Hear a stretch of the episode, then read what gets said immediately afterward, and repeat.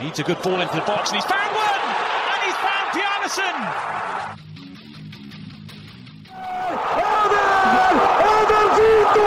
Gigante! Fala pessoal, Minuto da Euro número 9 no ar e hoje temos convidados especiais para falarem dos grandes jogos que tivemos. O Dudu está de volta comentando Hungria 1 a 1 França, o João Gonçalves direto de Portugal comenta a seleção lusa perdendo da Alemanha por 4 a 2 e João Eduardo chega para falar do que tivemos em Espanha 1, Polônia 1. Portanto, confiram aí toda a análise dos nossos comentaristas das partidas.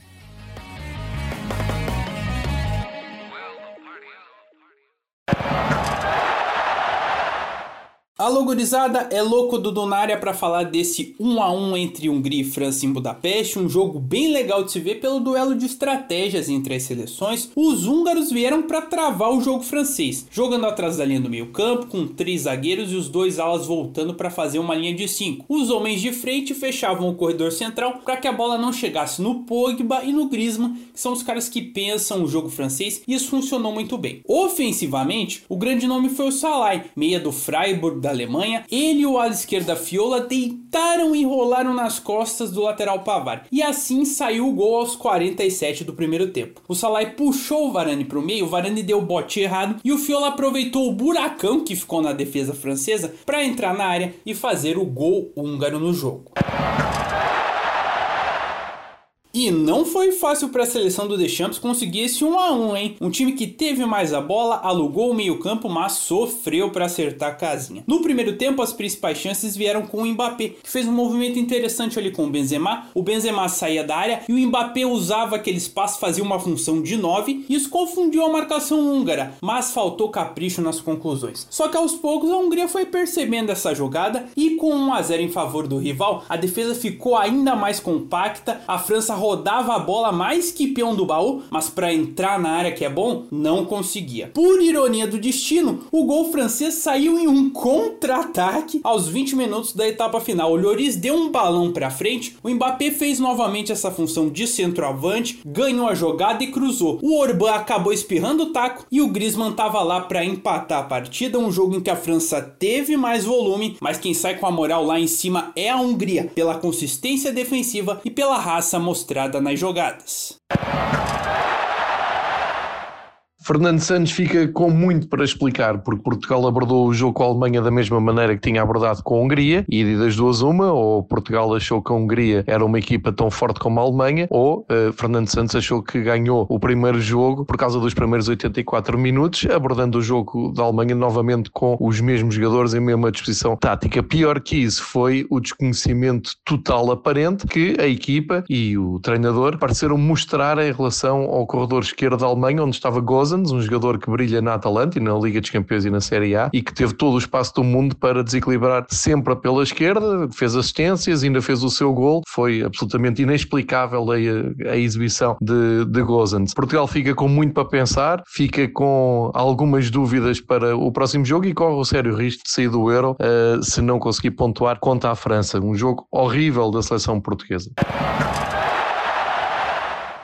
A Alemanha tinha aqui o seu match point em casa contra Portugal e voltou a, apostar da maneira como jogou com a França, ou seja, percebendo que nem tudo estava errado na partida com os campeões do mundo e por isso carregaram novamente com o mesmo 11 e a mesma disposição tática. Uh, nos primeiros minutos pareceu-me que se insistiu no erro de Kimmich muito encostado à aula, depois foi-se soltando, sofreu o gol de Portugal em contra-ataque depois de ter entrado muito melhor que Portugal, acreditou que uh, se continuasse a jogar como tinha jogado até aí ia conseguir dar a volta e assim foi, conseguiu, com muita facilidade também de Portugal uh, no seu lado direito defensivo, aproveitou a Alemanha uh, para chegar facilmente até aos 4-1, depois tirou o pé, uh, ficou só a gerir a equipa de Yon Akilov e deu aqui também uma demonstração de força, às aqui ainda temos que contar realmente com a Alemanha, fica com o apuramento nas suas mãos, agora basta ganhar a Hungria ou mesmo se calhar empatar para seguir em frente.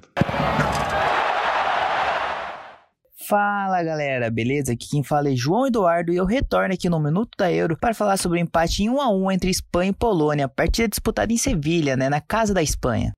A Fúria chegou para a partida com mudanças, né? Após um empate sem emoção na estreia diante da Suécia, a Espanha entrou com mais um atacante, entrou com Gerard Moreno, né? O atacante de destaque do Vila Real. Só que em vez de entrar na vaga do Morato, o jogador atuou lado a lado com o atacante da Juve, né? Tentando uma pressão com dois camisas novas em campo. Mas a Espanha teve um início de com a posse de bola, mas sem velocidade e criatividade. Foi apenas aos 25 do primeiro tempo que Moreno fez uma jogada pela direita, puxou pro meio, bateu e quando a bola tava para chegar no gol, Morata se antecipou a defesa e marcou 1 a 0, né? O gol chegou pro VAR, mas foi confirmado 1 a 0 Espanha.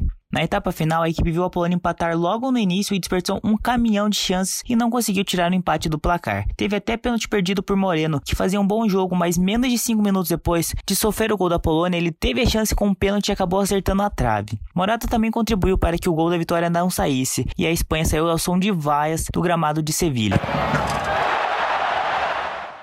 Após perder na estreia, a Polônia chegou para o duelo contra a Espanha sonhando em pontuar para seguir viva nessa Euro e conseguiu sair com 1 a 1. A equipe começou com uma marcação baixa, dando muito espaço para a Espanha e sofreu um gol. Apenas na parte final do primeiro tempo, Lewandowski teve uma chance do empate, mas parou no goleiro Nai Simon. Já na etapa final, o homem não ia desperdiçar de novo, né? Aos 8 minutos após cruzamento na área, Leva ganhou no alto de Laporte e cabeceou forte para deixar tudo igual, colocando 1 a 1. E após o gol, a Polônia ficou mais ligada na partida. Subiu a marcação, tirando os espaços, né? Mas não conseguiu dar tanto esse trabalho assim pro Nai Simon. Pro outro lado, quem foi bem foi o goleiro Chesley, que fez pelo menos quatro grandes defesas na etapa final e estava garantindo um empate. O goleirão também teve sorte, pois um pênalti de Gerard Moreno, a bola foi na trave e assim a equipe da Polônia comemorou seu primeiro empate.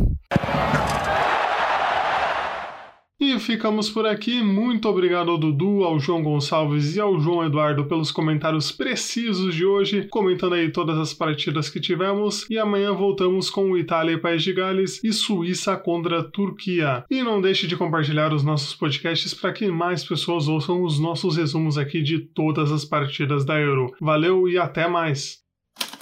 Este podcast foi editado por Icarus Produtora, soluções em audiovisual.